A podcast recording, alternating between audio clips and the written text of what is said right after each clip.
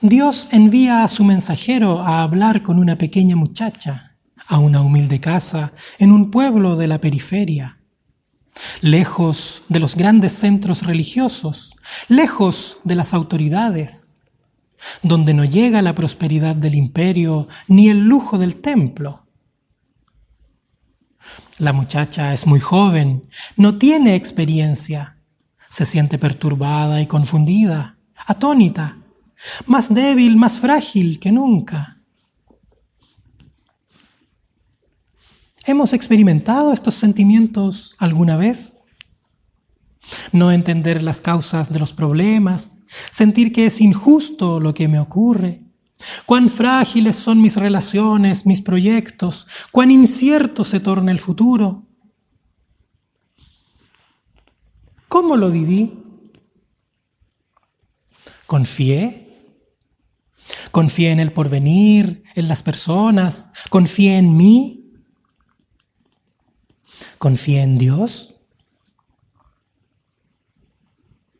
Se dice que los seres humanos necesitamos un soporte psicoemocional para vivir y que no podemos vivir realmente solos o ignorados.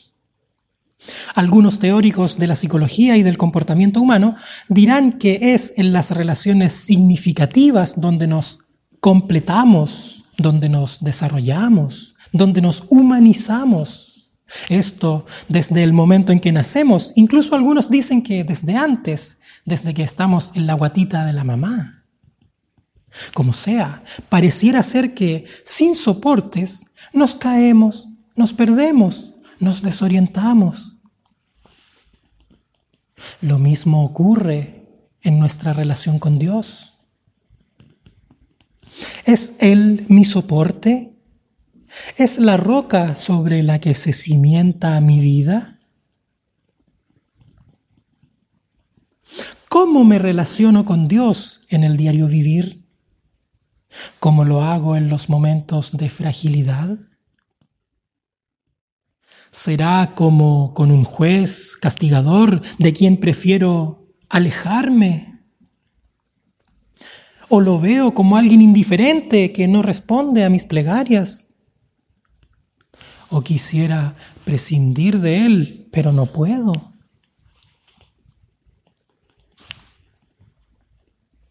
No hay recetas. No hay recetas frente a la fragilidad. Cada uno la vive de un modo particular. Unos apelando a su interior, a sus fuerzas, a sus seguridades. Otros a lo externo, buscando ayuda, buscando un equilibrio. El apóstol Pablo nos enseña que nuestra fortaleza está en el Señor. Pero, ¿de qué manera? En su relación con la humanidad en su relación con la humanidad a través de la historia, la cual llega a su punto más alto en Jesús, el único Mesías. Y ese paso a la cumbre está perfectamente reflejado ayer, hoy y siempre en el sí de María. Sí, que quiere decir que el misterio de la fe no se resuelve, no se resuelve como un enigma cualquiera, con una fórmula, o descubriendo una clave. No, el misterio se revela cada día, en el diario vivir, en mi permanencia en la fe en Cristo. Así, esta relación de fe no es sino la experiencia simultánea de fragilidad y firmeza, donde el equilibrio no es sino obra de Dios mismo. María es el perfecto ejemplo de este camino. No sabe qué hacer frente al ángel, ni sabe qué quiere éste con ella. No entiende, está perturbada, pero sigue ahí. No se va. Pregunta y cree y se entrega.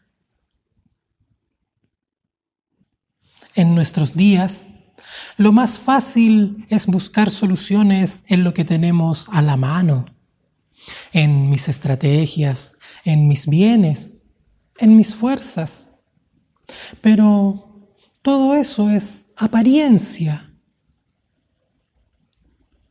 Hermanos y hermanas, Dios no niega la realidad y su fortaleza no se basa en la ausencia de experiencias y de sentimientos negativos. Cuando esto ocurre, Él quiere ser nuestro escudo frente a ellos. Él quiere ser nuestro auxilio y nuestra defensa. Entonces, miremos lo que nos hace sentir frágiles, nuestros miedos, la incertidumbre laboral, económica, sanitaria, etc. O algún problema de pareja, algún conflicto familiar. O la dificultad para encontrar sentido a mi existencia. Miremos lo que nos hace sentir frágiles y vivamos confiados. No con un propósito concreto perceptible a corto plazo, si no corremos el riesgo de decepcionarnos una y otra vez. No, más allá de eso, vivamos confiados y entregados a las manos del Señor, esperando en sus designios. ¿Me cuesta confiar en eso? ¿Te cuesta confiar en eso? Hagamos como María, quien creyó que para Dios nada hay imposible. Y en este tiempo de adviento recibamos al Señor que viene a nosotros, recibamos al Señor que quiere habitar en mi corazón. Y en la fragilidad reposemos en sus manos firmes y fuertes, como María. Amén.